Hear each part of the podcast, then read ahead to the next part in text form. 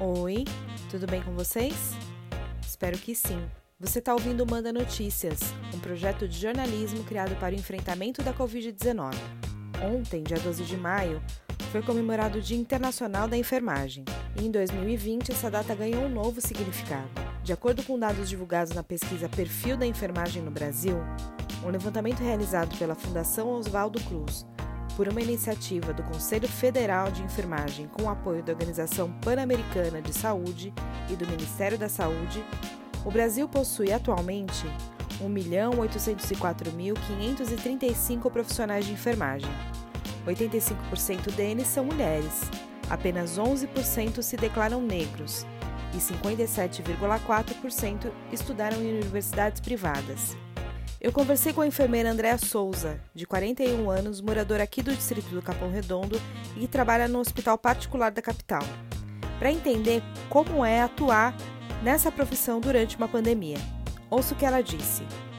Um desafio que a gente percebe, que a gente tem dificuldade, a gente vê na área da enfermagem durante essa pandemia, é o desrespeito e as pessoas desacreditarem de quanto isso é real, de quanto essa doença está afetando a nossa humanidade. Por exemplo, outro dia eu estava com um paciente que estava conversando e falando comigo, chegou, foi testado Covid positivo, chegou com falta de ar, mas conversando.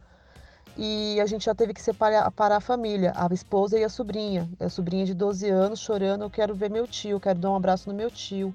E aquilo me doeu porque eu falei para ela assim: não, pode ir para casa que eu vou cuidar do seu tio. Daqui a pouco seu tio vai estar em casa com você. Eu prometi isso para ela 4 horas da manhã. Falei para ela ir para casa que daqui a pouco, daqui uns dias ele ia estar em casa com ela. Quando foi uma hora da tarde, o... esse tio dela veio a óbito. Um homem que não era velho, tinha 50 anos e levou uma gripezinha que dizem por aí, levou ele e quando eu fiquei sabendo daquilo, aquilo acabou comigo, porque eu fiz uma promessa que eu não podia cumprir. Eu não... Naquele momento eu tive noção realmente de quanto aquela doença era ingrata.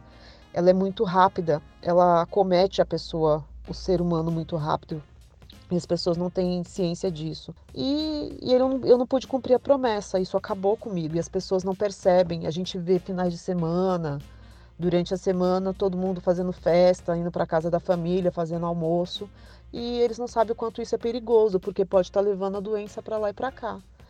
Dos mais de 1 milhão e 800 mil profissionais de enfermagem, 50% atuam no Sistema Único de Saúde, o SUS.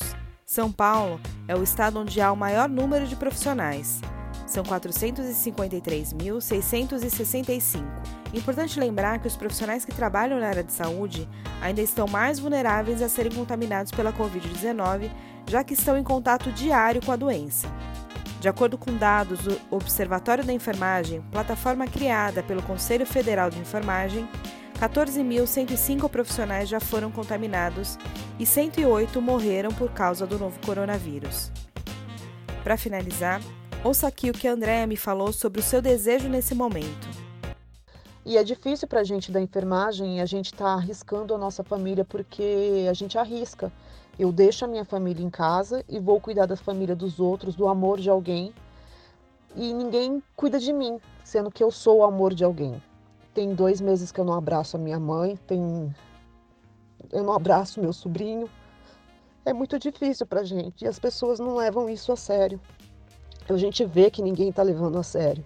Eu queria que as pessoas estivessem no hospital, visse a quantidade de mortes que estão tendo, que dobrou e ninguém tá, tá as pessoas não estão acreditando, o presidente do nosso país não está acreditando, não está levando a sério. Está dizendo que tem que morrer, tem que morrer porque não morreu ninguém. As pessoas só vão dar conta quando parar de ser número, ser rosto, ser conhecido, ser um parente, ser um amigo. Isso que é difícil para gente no momento.